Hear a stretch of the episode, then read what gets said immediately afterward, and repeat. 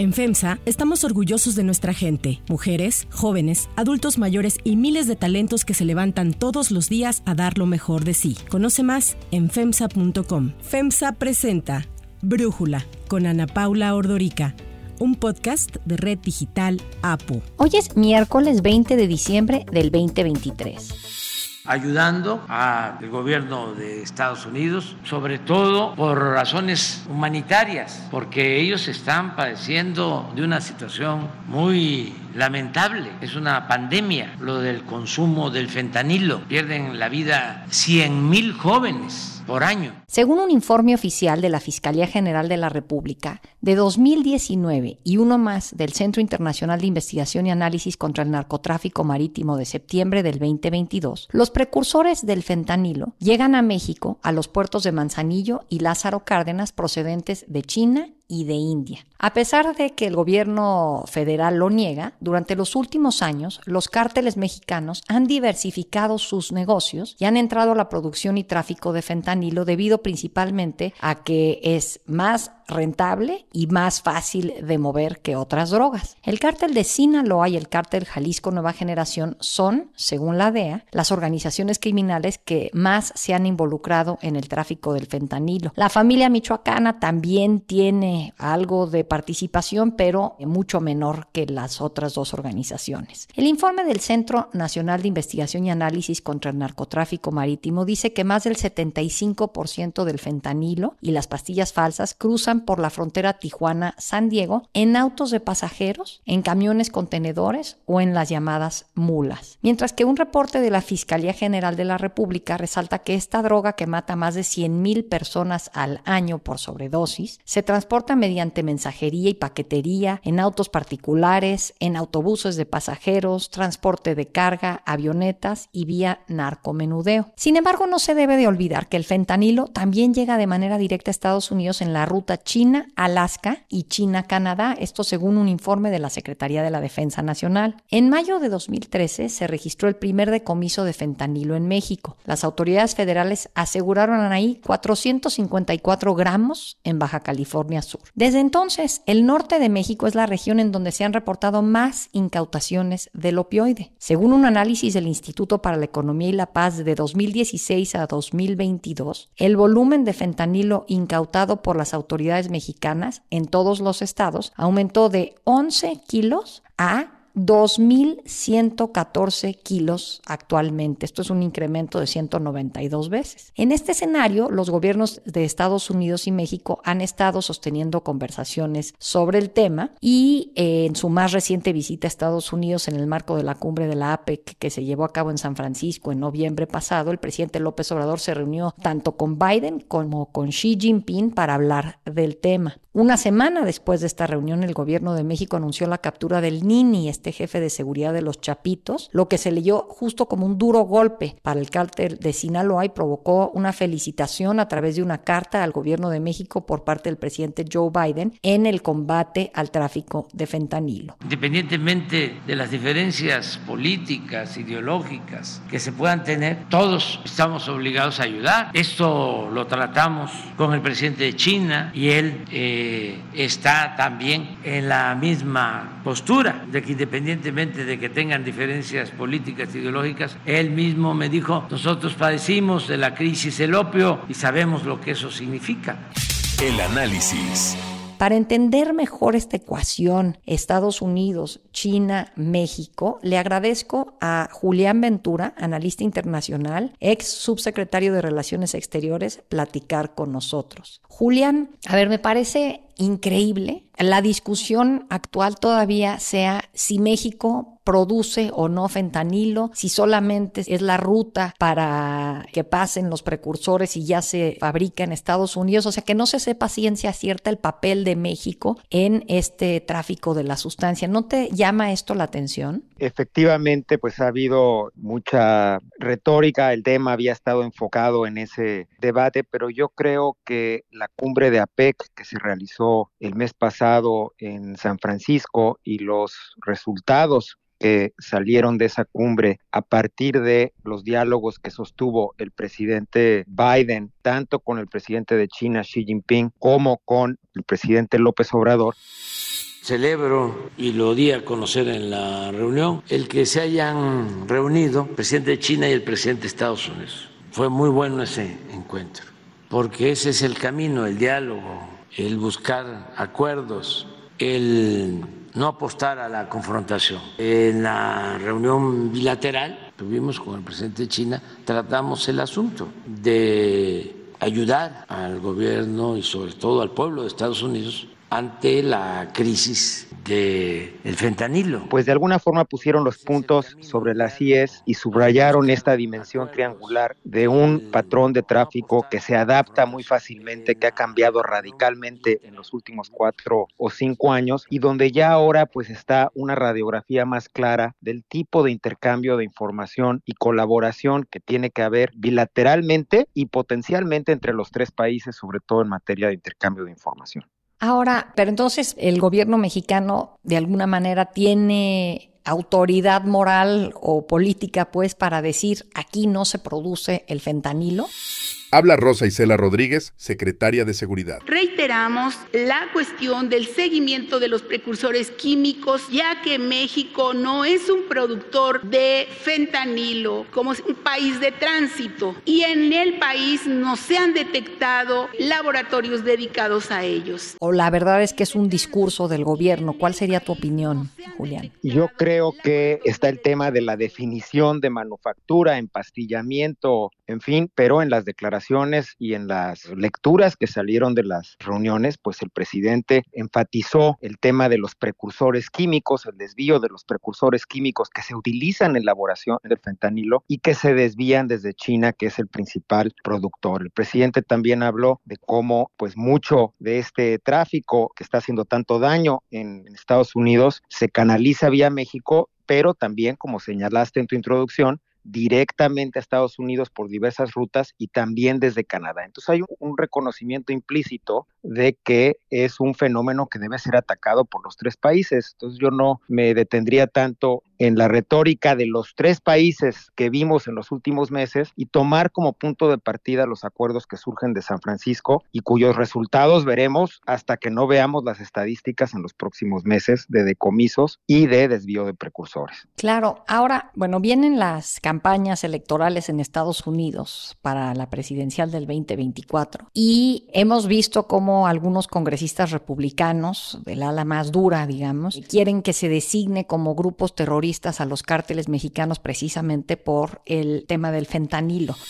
Habla Dan Crenshaw, legislador republicano por Texas. We absolutely have to. Look, they've declared a war on us a long time ago. I think everybody understands that by now. We have 80,000 Americans a year dying from fentanyl. That's not a drug problem, that's a poisoning problem. They are poisoning street drugs with fentanyl, and they're doing it on purpose. So they've been at war with us for a while. Not only that, but they facilitate this entire immigration crisis. They facilitate the whole thing. So it's time we go to war with them. And it's time we make the Mexican government cooperate with us on that. So I introduced legislation last week called Declaring War on the Cartels Act that would increase penalties for them. It would increase our authorities to go after them. It would basically treat them like terrorists, but also allow us to sanction those who aid and abet them. And you know what? I'm talking to the Mexican government here. I'm talking to the corrupt Mexican officials that aid and abet these people. ¿Cómo ves este tema jugando en las elecciones pues concurrentes, tanto la de México como la de Estados Unidos del año próximo? Coinciden nuestros calendarios electorales, como cada 12, 12 años, pues los temas vinculados con México y el tema del fentanilo, por la dimensión interna que tiene, con más de 100 mil muertes por sobredosis el año pasado, si no me equivoco, es de las principales causas de muerte de los jóvenes estadounidenses, pues va a estar en la primera línea de las prioridades. Entonces sí vamos a ver un golpeteo sobre el papel que juega México en este eslabón, en esta cadena delictiva, y lo vamos vamos a ver, eh, pues ya lo estamos viendo ahora y se va a intensificar de eh, aquí a noviembre. Por eso el presidente Biden le dio tanto énfasis a lo que acordó con el presidente Xi Jinping y lo que trató con el presidente Biden en San Francisco y paralelamente a toda una serie de anuncios que hizo en la misma fecha de política pública, solicitudes presupuestales, pues de más de 20 mil millones de dólares para los temas de prevención, reducción de la demanda, fortalecimiento de equipos y tecnología no intrusiva en la frontera de México con Estados Unidos. También habrá un fortalecimiento en Canadá En fin, se complementaron estas acciones nacionales para demostrar que el presidente está tomando cartas en el asunto y actuando en consecuencia tanto en la dimensión interna como en la dimensión de cooperación internacional. Entonces no es un tema que se va a ir de aquí a, las elecciones y está de alguna forma pues generando reservas y un inventario de acciones nacionales e internacionales, el presidente Biden, pues para tener elementos de respuesta frente a los ataques republicanos que seguramente se multiplicarán en los próximos meses. Sí, a mí me da la impresión de que empiezan con este tema de que se denominen a los cárteles mexicanos como grupos terroristas, que empezaron a decir algunos congresistas eh, eh, republicanos. Ahora lo vemos como lo repiten los precandidatos en la primaria del partido. Habla Nikki Haley, aspirante a la candidatura presidencial republicana. Mexico's not being a good partner if they're letting the cartels get away with what they're getting away with. What we will do is we will make sure that we send in our special operations and we will take out the cartels, we'll take out their operations, we'll take out anything that's doing it. But we're going to go after China because China is the one sending the fentanyl in the first place. And we will end all normal trade relations until China stops sending fentanyl. And then we'll do the special operations and we'll get it from both sides. Y no sé si esto, o sea, si se llega a militarizar la guerra en contra de las drogas, esto pues siento que va a llevar más violencia y esto va a generar más refugiados o personas que quieran cruzar la frontera a Estados Unidos, pues si los republicanos se salen con la suya de que se clasifiquen como terroristas a estas organizaciones, entonces ya van a poder tener mayor sustento estas personas para buscar asilo en Estados Unidos porque estarían formalmente queriendo huir de una zona con grupos terroristas, ¿no, Julián? O sea, siento que de pronto los republicanos no se están dando cuenta de lo que podrían desatar con este discurso que a una parte del electorado estadounidense. Sí, se genera un círculo vicioso y no se está viendo el impacto de ese tipo de políticas sobre otras vertientes de la relación, tanto en el tema migratorio, en el tema de colaboración fronteriza. Creo que algunos de estos escenarios, bueno, tendrán que ver con el desenlace del proceso electoral del año que entra y también con toda una serie de pasos legislativos que tendrían que cumplirse para proceder con algún tipo de designación en ese sentido. Observamos, por ejemplo, que el presidente va Biden no se ha subido al ring eh, aún en cuanto a esas afirmaciones o peticiones que surgen de cierta ala del Partido Republicano y que en cierta forma se están normalizando en el debate público. Yo creo que lo que va a hacer el presidente Biden es destacar la colaboración que ha puesto en práctica tanto con México como con China, complementando las acciones que ha tomado internamente y no entrar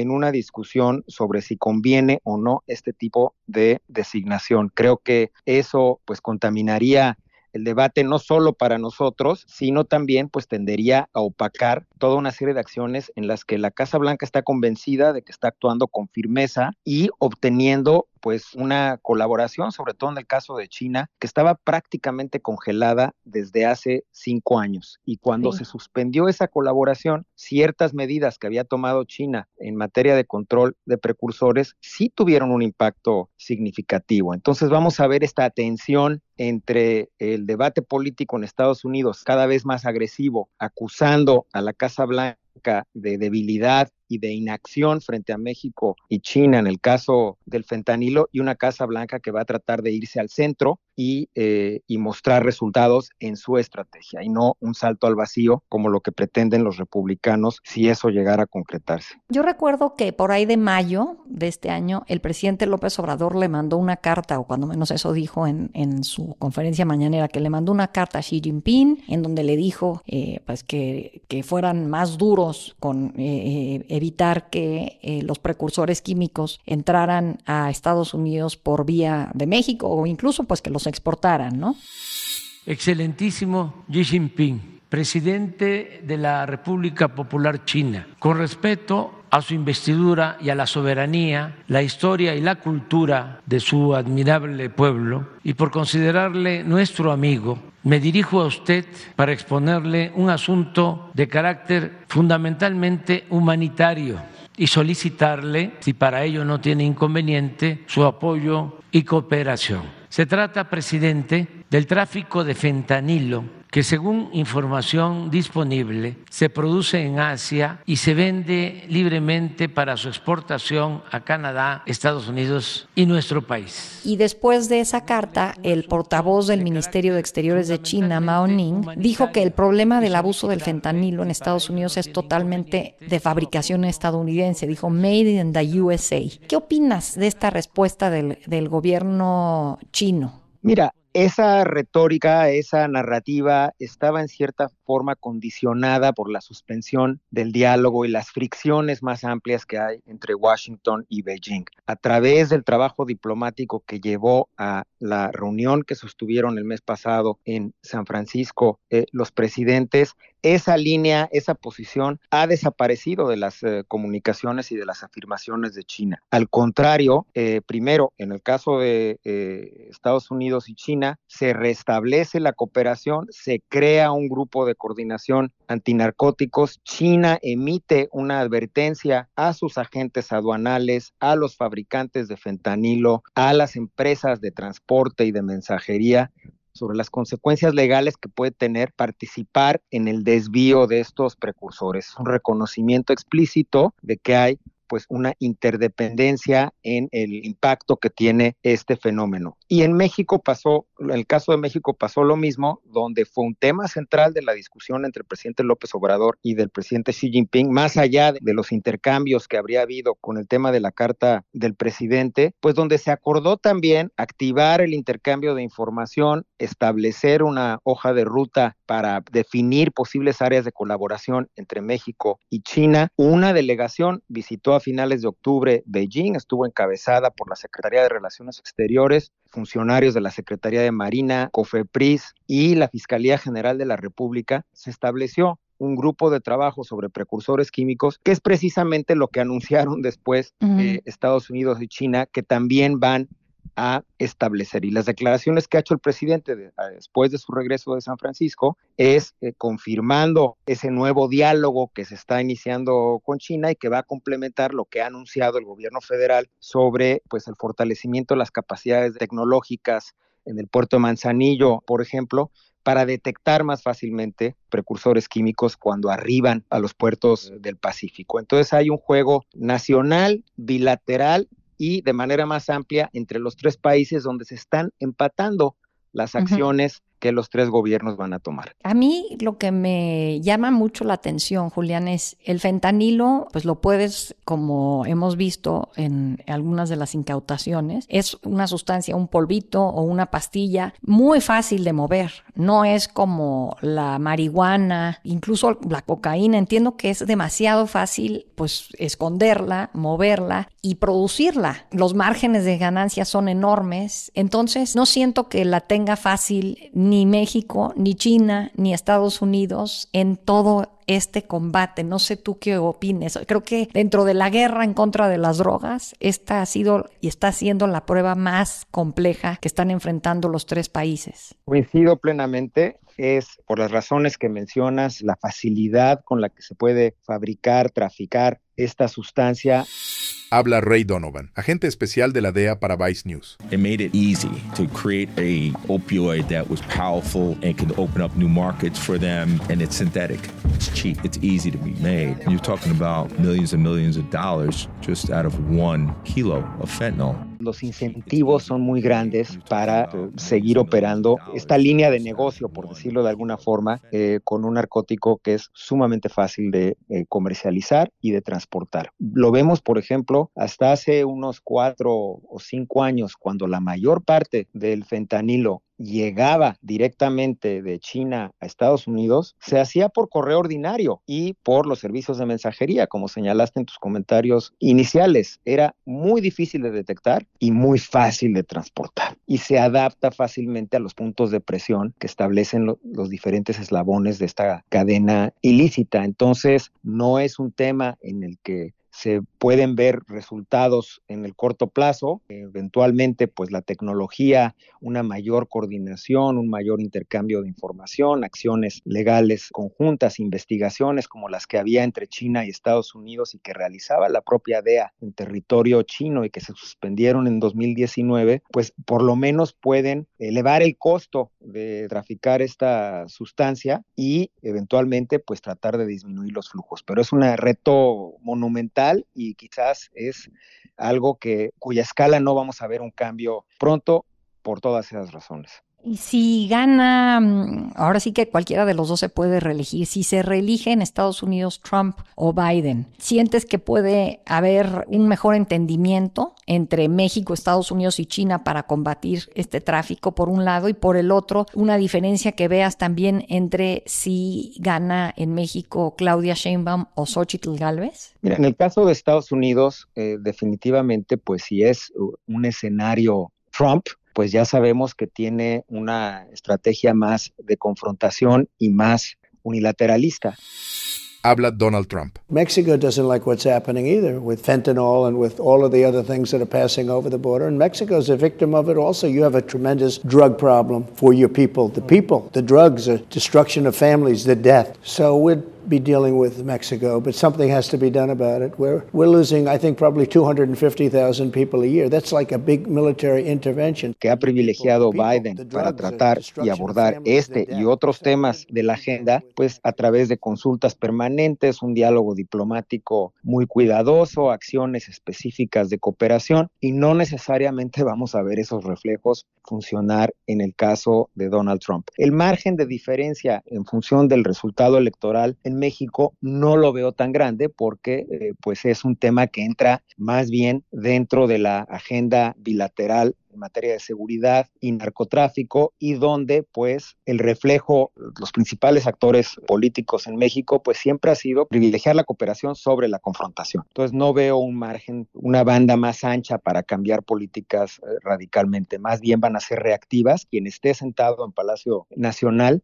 frente a la línea que siga el ganador de las elecciones en noviembre próximo. Y yo creo que si Biden gana en noviembre próximo, se, se reelige, pues vamos a ver una continuidad en esta talante colaboración con México y en el caso del fentanilo también con China. No necesariamente va a suceder así en un escenario republicano. Julián Ventura, muchísimas gracias por haber podido platicar con nosotros sobre este complejo tema y darnos tu análisis. Muchísimas gracias, Ana Paula. Antes de continuar, quiero pedirles que en la plataforma que nos escuchen, ya sea Spotify, Apple Podcast, la que sea su favorita, que por favor nos califiquen, de preferencia con cinco estrellas, y que también compartan el podcast y comenten lo que les gusta, lo que no, lo que sienten que le podemos mejorar. Ahí en Spotify hay la posibilidad de comentar. Todo esto es para que podamos seguir creciendo y ofreciendo el podcast para ustedes sin costo. Con esto concluimos nuestros tres episodios especiales para hablar del tema de fentanilo. Espero que los hayan disfrutado mucho. Ahora para cerrar el episodio de hoy los quiero dejar con música de Kiss. El 20 de diciembre de 1947 nació en Brooklyn, Nueva York, Peter Criss, baterista y miembro fundador del grupo de hard rock Kiss. Mejor conocido por su alias de El Gato, Peter Criss entró oficialmente a Kiss hasta el año 2001, cuando tuvo que salir de la banda por un pleito por temas de contrato y fue reemplazado por Eric Singer.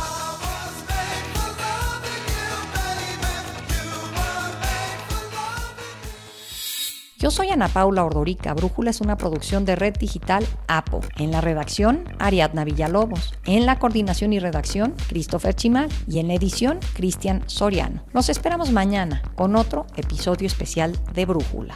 Oxo, Farmacias ISA, Cruz Verde, Oxo Gas, Coca-Cola FEMSA, Invera, Torrey y PTM son algunas de las muchas empresas que crean más de 245 mil empleos tan solo en México y generan valor como parte de FEMSA. FEMSA presentó Brújula con Ana Paula Ordorica, un podcast de Red Digital APO.